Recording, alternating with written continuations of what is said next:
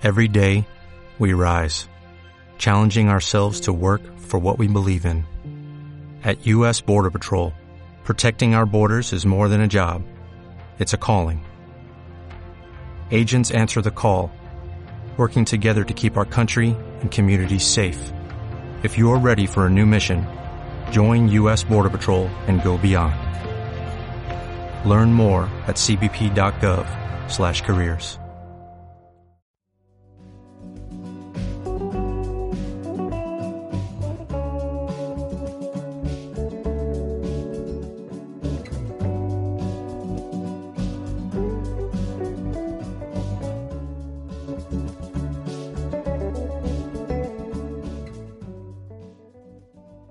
En Blanco es el nombre de este programa del canal Radio Huellas de Pedro Buda II.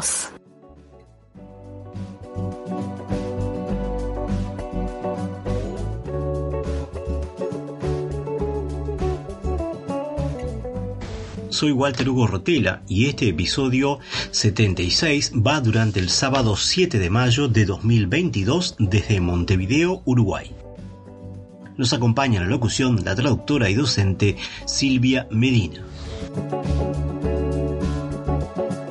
El canal Radio Huellas de Pedro Buda II está en Evox.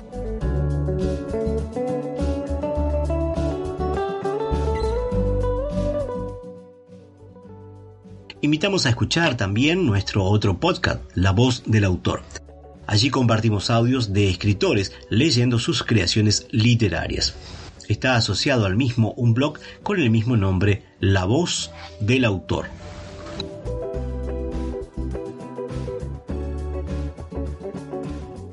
Este programa lo pueden escuchar en iVox, Tuning y en Spotify.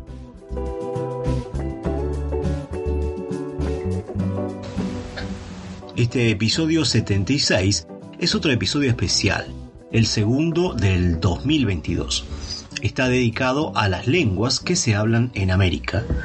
Recibimos nuevamente al licenciado Toribio Paniura para charlar sobre el runasimi o idioma quechua. Este docente peruano nos acompañó en el episodio 75 y logramos conocer algo del runa simi. Está dictando seminarios sobre esta lengua de forma virtual durante los días 4 y 5 de mayo pasado estuvo brindando uno de esos seminarios.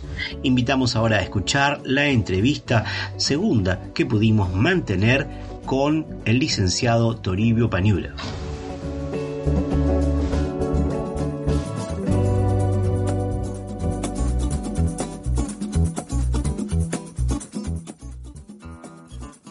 Página en Blanco es el nombre de este programa del canal Radio Huellas de Pedro Buda II.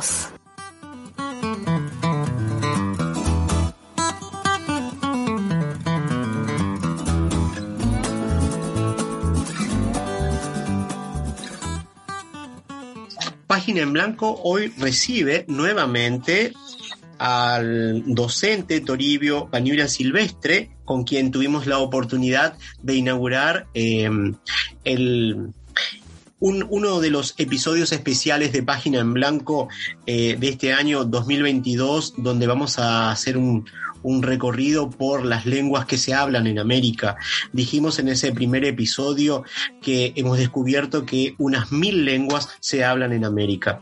Quizás no podamos explorar todas, pero por lo menos eh, la idea de este podcast es poder eh, hablar con algunas personas vinculadas a las lenguas originarias en Perú, en Argentina y Paraguay y también en México. Ya hemos tenido contacto con, personas que están trabajando con eh, idiomas originarios y bueno, prontamente estaremos presentándolos y compartiendo. Pero hoy recibimos nuevamente a Toribio Paniuria Silvestre, quien es docente nativo del idioma runasimi o quechua a nivel avanzado, natural del departamento de Apurímac, al sur del Perú, en la región andina. Bienvenido, Toribio, nuevamente a Página en Blanco. Muchas gracias, muchas gracias, Walter. Estuvimos hablando en un episodio anterior sobre eh, el libro que tú has escrito, un manual este, de muchísimas páginas, este, en el cual te propones este, eh, explicar sobre la lengua, eh, contarnos un poco desde lo más simple hacia, hacia lo más avanzado, algo que también desarrollas en los seminarios. y, pero estuvimos hablando al principio de esa primera entrevista sobre algunas cosas que tienen que ver con esta lengua, con estas lenguas, son varias, son muchas.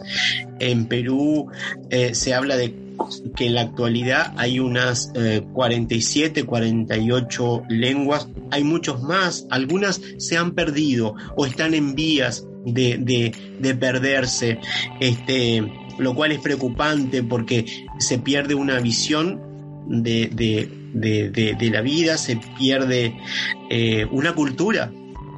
Em, la primera encuesta nacional, Percepciones y Actitudes sobre Diversidad Cultural, Discriminación Étnico-Racial 2018, evidencia que el 59% de los encuestados indican que las poblaciones quechua, aymara y afroperuana son muy discriminadas. Dentro de las causas, el 15% lo atribuye a la forma de hablar, un 28% al color de la piel y un 6% eh, que la discriminación deviene por el idioma o la lengua que hablan. Eh, ¿Cuál es la mirada de los hablantes de español o castellano en relación a esos hablantes? Y a la inversa, es decir, de los que hablan idiomas originarios con respecto a eso. ¿Cuál es la opinión que tú tienes respecto a eso? Bueno, habrá que partir de una premisa muy simple desde una óptica lingüística. La lingüística dice que en el mundo no existe lengua mejor ni lengua peor. Ambos son facultades humanas que nos permiten transmitir nuestras inquietudes, nuestros deseos o relacionarnos como especie humana con nuestros semejantes al margen de nuestra nacionalidad, no como especie humana. Entonces la concepción que tiene es, cierto, es fuerte la discriminación por una cuestión de ambas partes. El que discrimina como el discriminado lo tomamos de una manera abismal, de, una manera de frontera a frontera. No, el que discrimina, discrimina sin saber por qué lo discrimina. Por ejemplo, y si bien es cierto, cada lengua tiene su propia fonética, su propia fonética o su propia estructura, ¿no? Entonces, eh, el español la adquiere no por formación académica, sino por una necesidad, no por una necesidad de manera natural. Entonces, obviamente, va a aprender, pero con la fonética del quechua. Y como va a hablar el español con la fonética del quechua, entonces el que solamente habla español lo discrimina porque no está hablando, no está pronunciando correctamente el español, le está distorsionando, ¿no? Claro. Está distorsionando. Entonces, es una, es una de las primeras razones. Ahora, la otra razón de que atribuye de que el que habla quechua es la gente pobre económicamente, es la gente que no tiene acceso al colegio. Entonces es sinónimo de la ignorancia y es totalmente falso. Absolutamente falso. Yo como docente aquí en la capital tuve la ocasión de que en Lima existen muchos analfabetos, pero hablan perfectamente el español porque es su lengua materna. Claro. ¿Ya? Pero es analfabeto, no saben leer ni escribir. Claro. ¿no? No saben leer ni escribir. Entonces, ese mismo, esa misma situación se da con los quechua hablantes, ¿no? Ahora, los quechua hablantes también nos baja nuestra autoestima con que te dice ese serrano no sabe hablar, entonces prefieres no hablar para no ser discriminado. Claro. Entonces ahí el problema de que el idioma está en serio peligro de extinción, de desaparición. Ahora, con, relación a las otras lenguas de la Amazonía, son 78 lenguas Claro. 78 lenguas, de los cuales con tres o cuatro el Ministerio de Cultura trata de rescatar, trata de rescatar, ni siquiera está rescatando, trata de rescatar. claro. Entonces, como usted decía, ¿no? Estamos perdiendo un escenario muy importante en la línea de historia de nuestra de nuestros pueblos. Claro. Lo estamos borrando, ese espacio histórico, ¿no? Que vivieron nuestros antecesores. Entonces yo creo que conforme que va avanzando la tecnología, conforme que va avanzando la humanidad, debemos ser más humanos con nuestro pasado histórico. Yo creo que no sé si es el caso solamente del Perú o de todos los países sudamericanos. No, en otros países sudamericanos pasa, se da la misma situación en la zona de, Paraguay o del norte de Argentina. Eh, el, aborigen es discriminado por su forma de hablar, por su piel, eh, por, por, las mismas circunstancias. Nada más que, por ejemplo, acá en Uruguay eh, es más difícil eh, poder ver ese origen, eso originario, ¿no? el mestizaje es mayor y además las guerras que hubieron este, terminaron, terminaron con, con, con poblaciones enteras. En, el, en Argentina la la población aborigen tiene mucho más peso en cuanto a cantidad eh, y le pasa lo mismo, es decir, las dificultades de, inserción, de respeto por su cultura, por sus formas de, ver el mundo, eh, lo, lo, discriminan también. Este, se dan situaciones muy similares, muy similares. Eh, sabemos por otro lado, otra pregunta, eh, otra cosa que me interesa saber es, eh, y que, quedó pendiente de una entrevista anterior, que existen ciertos libros para la enseñanza del quechua, ¿no? Y, otras lenguas que se publican y que lo hace el Estado. Pero, ¿es posible acceder a libros eh, en lenguas originarias, material escrito en quechua, hoy por hoy sobre otras temáticas? Es decir, no, no lo que se enseña en las escuelas, no lo que se utiliza para enseñar, sino que estén en lenguaje originario y que la gente pueda acceder. A mí se me ocurrió aspectos culturales, religiosos o, o material de ficción. ¿Existe eso impreso? Bueno, en el Perú sí hay libros, pero como le digo, libros que han escrito personas académicas, personas sociológicos o de sociología, ¿no? Eh, personas ah, que entienden esa situación, pero no, una, no desde una perspectiva pedagógica o didáctica. Como le decía, ¿no? Libros que sí están bien, pero ya para el quechua avanzado, para la gente que habla este habla español o habla el quechua, pero de manera muy avanzado, no para generar el autoaprendizaje. Entonces, esa, esa, esa realidad a mí me permitió plantear qué enfoque debo darme con el libro. para que la gente pueda generar o puede no someterse al autoaprendizaje. ¿no? Entonces está diseñado, diagramado de manera secuencial, de manera didáctica. Claro, claro, claro, claro. es la diferencia que hay, pero sí existen libros, sí existen, no niego que no existen, pero sí existen.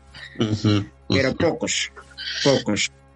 Y otra pregunta es, eh, ¿consideran que sus charlas y seminarios del idioma quechua pueden ayudar al fomento de lo que se designa como derechos lingüísticos eh, y que ello deriva en posibles mejoras en el logro de otros derechos importantes para personas hablantes eh, de lengua indígena u originarias en el país?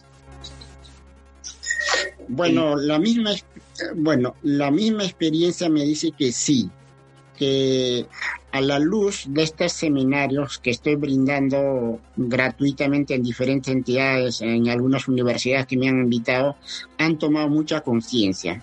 Por ejemplo, como una anécdota le contaré que en una universidad nacional del norte del Perú, de un seminario y una catedrática, y a propósito era pues este antropóloga, entonces dice ya de bastante edad, y ella se levanta de su sitio, me dice, profesor, quiero pedirte perdón.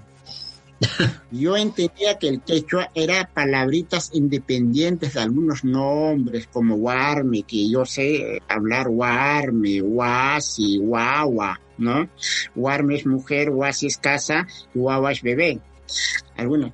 Pero usted nos ha demostrado que es un idioma absolutamente formal. Me siento me siento muy mal. Uno, como educadora, dos, como peruana. Claro, claro. Como peruana. Entonces, sí, de alguna manera estoy concientizando a la gente. Se están tomando más que todo la, juventud. claro. la en una ocasión, a mí me dio una satisfacción. Yo hablé en quechua, en el, presenté un libro, tengo otro libro en el Congreso. Sí. Entonces pasaron por la televisión. Sí. Y después pasó al cabo de dos días, tres días, yo estaba en un bus público y dos señoritas dicen, él es. No, sí, él es. No, sí, él se levanta. Señor, ¿usted es Torillo Panibras? ¿Por qué le digo? Sí, le vi en la televisión. Le felicito. No tengo lo que usted tiene. ¿no? Entonces, ahí la juventud se están tomando conciencia. Entonces, mi labor de manera voluntario, voluntariado, estoy en ese camino. Claro. ese camino quiero romper la frontera y, como le propuse, ¿no? Dar seminarios en diferentes países para que la opinión sea pues también favorable del quechua. Este programa lo pueden escuchar en iVox, Tuning y en Spotify tú nos has mostrado, nos has compartido una entrevista con gente de TV Perú, un informativo hablado en quechua en su totalidad.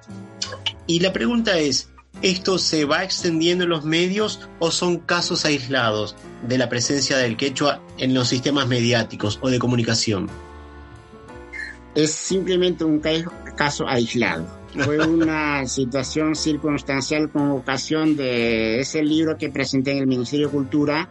Entonces un periodista me ubicó, me dijo, me gustaría que te hicieran una entrevista en la televisión nacional con ocasión de la presentación de ese libro. Entonces eso, pero no es masificado. Si, hay, si bien ese hay un noticiero eh, en quechua, pero un espacio de media hora, pero simplemente da a las 5 de la mañana, que todo el mundo está en la cama. Eh, estaba, estuve, ah, estuve leyendo y en, en, algunas radios se transmite algo este, en quechua también y creo que entre las 2 y las 3 de la mañana o las 4 de la mañana como complemento, pero es, es en un horario en el cual probablemente muy poca gente escucha, porque además supuestamente estaba dirigido a niños y en ese horario imposible. efectivamente, efectivamente, ¿no? Entonces es la realidad, es la realidad. Todavía no, los medios de comunicación no toman en cuenta. Dice, ¿para qué el quechua? ¿En qué, qué produce el quechua? ¿En qué puedo producir el quechua? o sea que se han focalizado en metalizar, o sea, dinero y dinero, no la cultura. Claro, pero además, es decir, hay una, una, dificultad en ver de que esa dificultad de comunicación con la gente podría llegar a, obtenerse mucho más cosas. Y entonces hay una, como decías en la otra entrevista, está en los papeles, pero no en el deseo de la gente de realmente lograr eso que viene a ser hay un proyecto eh, que lo estuve leyendo, no lo tengo acá, lo tengo en la máquina, hasta el 2040 creo, de poder ir creciendo en, cuanto a esto. También es bastante nuevo, pero quizás no se hicieron, como bien lo decías en, en, otra entrevista, no, no se hicieron todos los, los aportes y no, no se jugó toda la gente, ya sea el sistema político, ya sea la población, en trabajar para que eso se logre, ¿no? Bueno, efectivamente, el sistema político aquí en el Perú funciona de esta manera. Cuenta nueva, y borrón. o sea que lo que usted dejó y ha hecho, llego al, al sillón donde usted está, lo borro y comienzo con una cuenta nueva. Es por eso que no se avance. Es por eso que no se avanza, no hay una continuidad de las cosas. Claro, no, hay una política hay de Estado. propuestas muy interesantes que han habido, llega a cambio de gobierno y simplemente lo borró. Y no pasó nada. No, no pasó nada. No hay, una política de Estado. Exacto. No hay una eh, política de Estado, plazo inmediata, mediata o largo plazo. No existe. No existe. Y que veía es eh, entonces de que esa posibilidad que le daría el que el idioma sea eh, respetado, la visión sea respetada y entonces no, no, no se logra, es decir, no, no, como nación, una nación tan, este, tan, tan diversa, no, no logra unirse realmente, ¿no? Es decir, pasa eso, puede ser.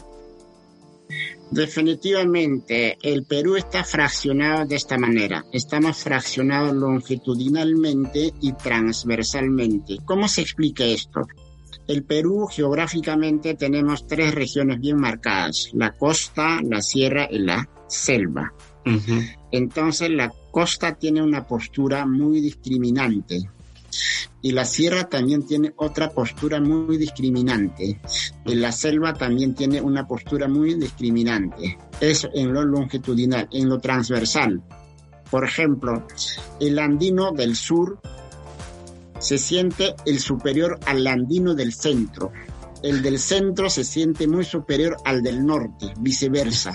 Entonces ahí es cada uno estamos en nuestra trinchera. No hay una visión integral de una gran nación. Por eso un historiador peruano decía, ¿no? El Perú hasta, hasta ahora es solamente aún una nación, no, un, un estado jurídicamente organizado, pero todavía no es una gran nación. Nos falta esa visión de país. De país, ¿no? Es decir, como, como grupo, como, como, es, es interesante, es interesante. Página en Blanco es el nombre de este programa del canal Radio Huellas de Pedro Buda 2. En, la primera entrevista que mantuvimos nos hablaste sobre las posibilidades de, de, desarrollar los seminarios y, bueno, eh, quedó pendiente de poder hablar un poco sobre la invitación.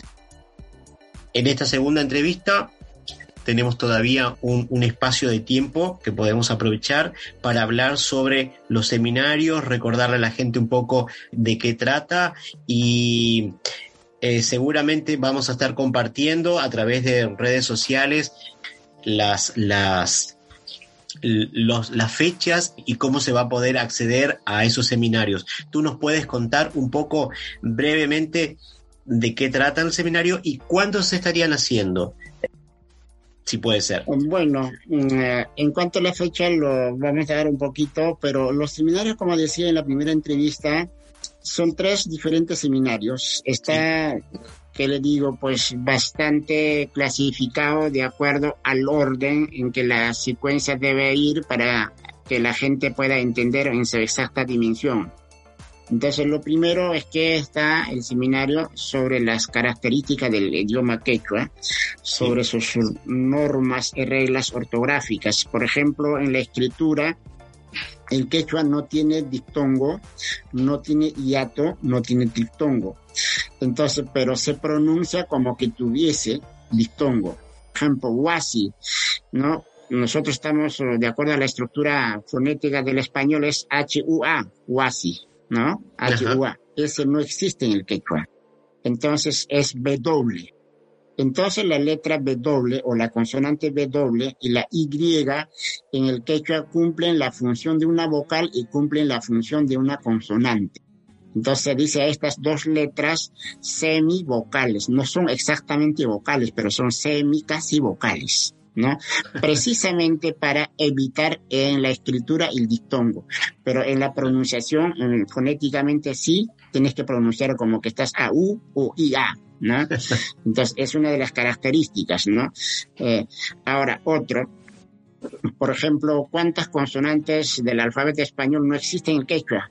Por ejemplo, en el quechua no existe las consonantes B, C, D, F, G, no existe después este, no existe V, no existe X, no existe Z. Un promedio de 9 a 10 consonantes del español no existe en el quechua. Claro. No existe. No existe. Entonces, por ejemplo, la H cumple también como la, eh, el sonido de la J, pero la J no existe en el quechua. Jamuy, mm. pero así fonéticamente eh, estás percibiendo como que estoy hablando con J, pero se escribe con H. Con H. Jamuy, ven.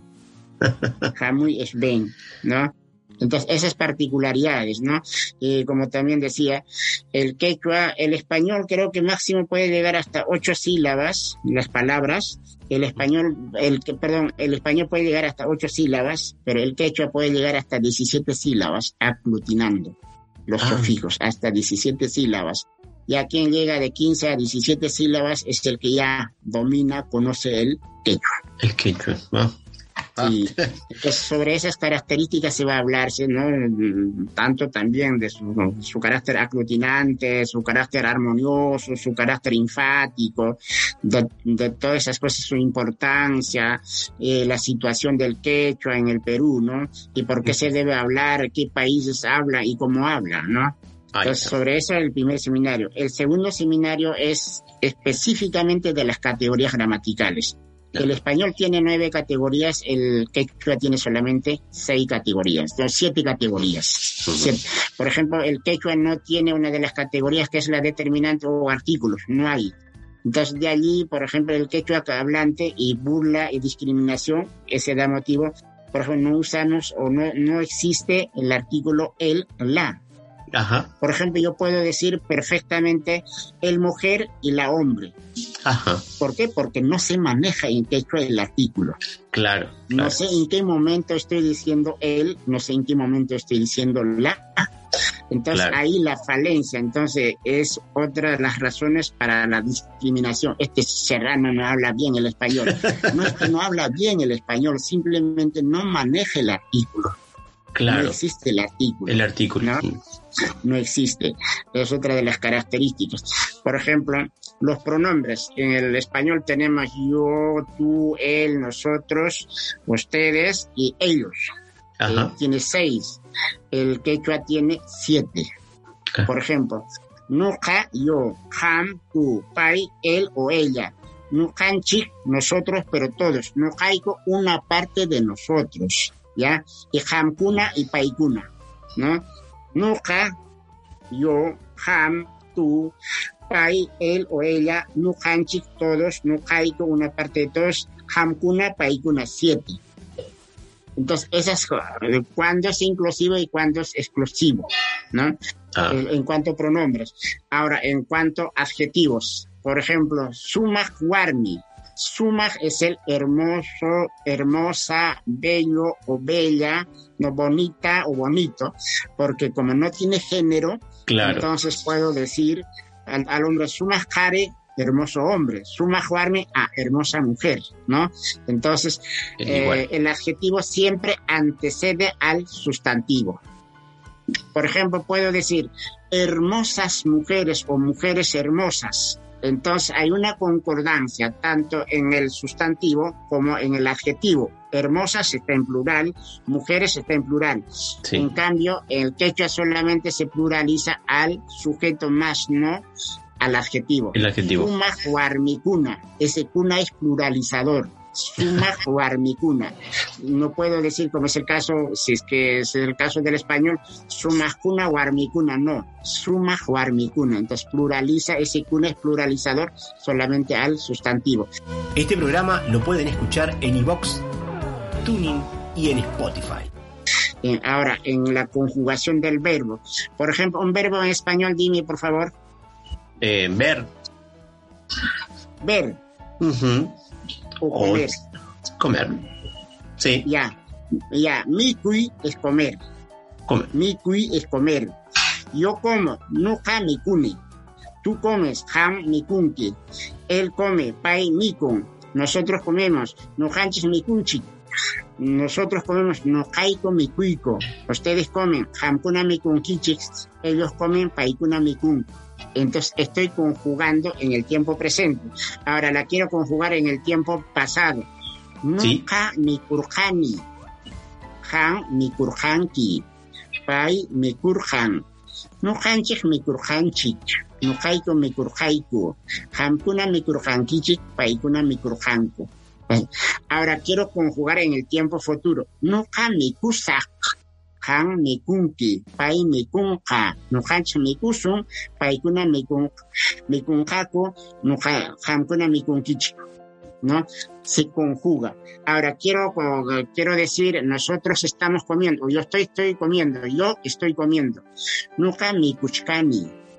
Es ah. chanca, nuka mikuchkani.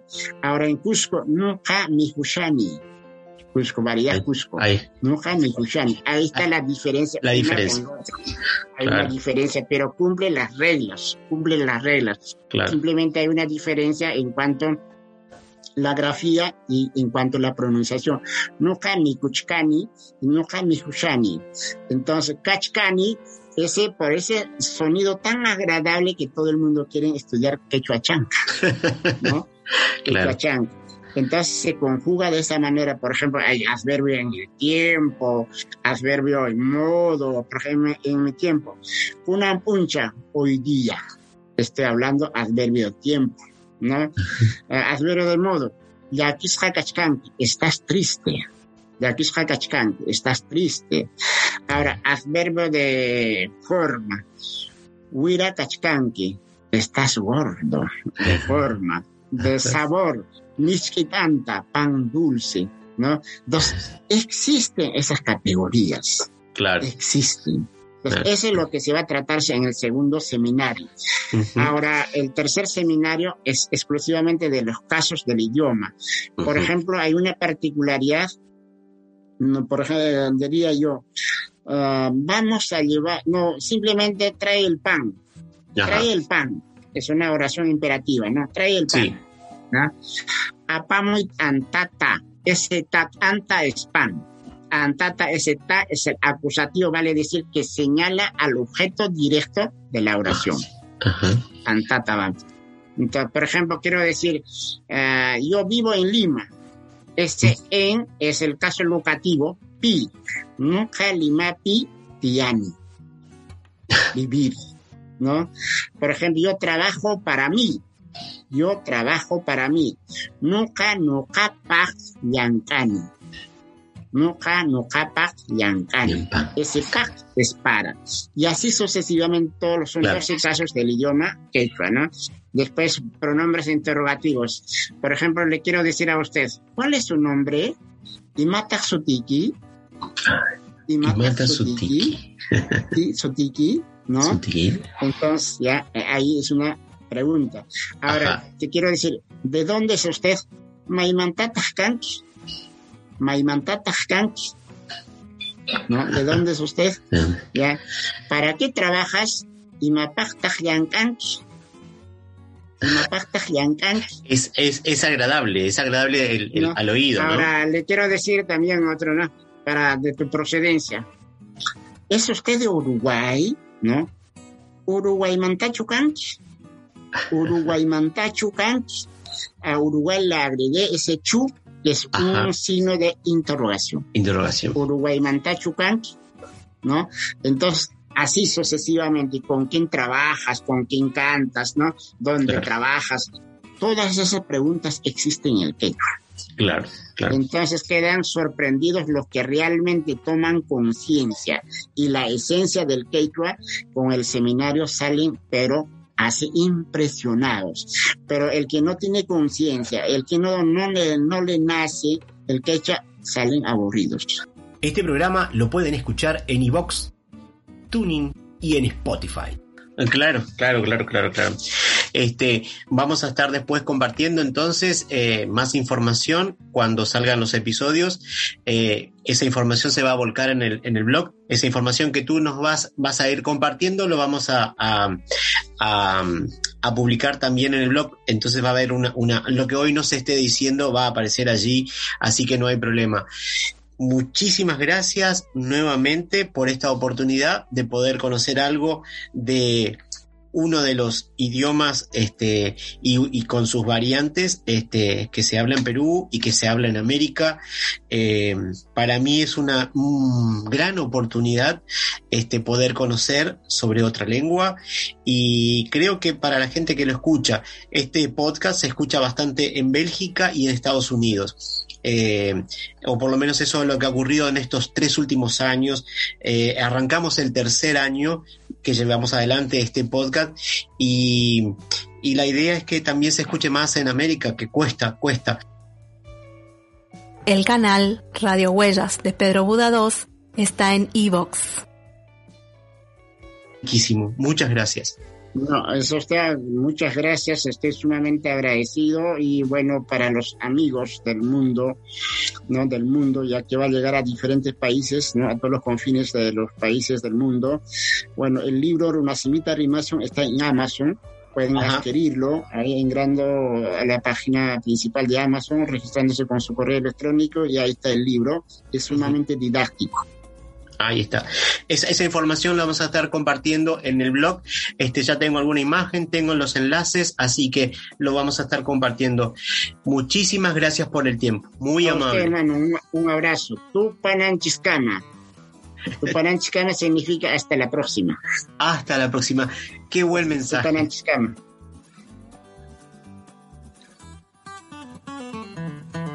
Los temas musicales de cortina y fondo son This is a Jazz Space de Midnight North y Run One Down de Dan Lebowitz. Esto fue Página en Blanco, programa de radio Huellas de Pedro Buda II desde Montevideo, Uruguay.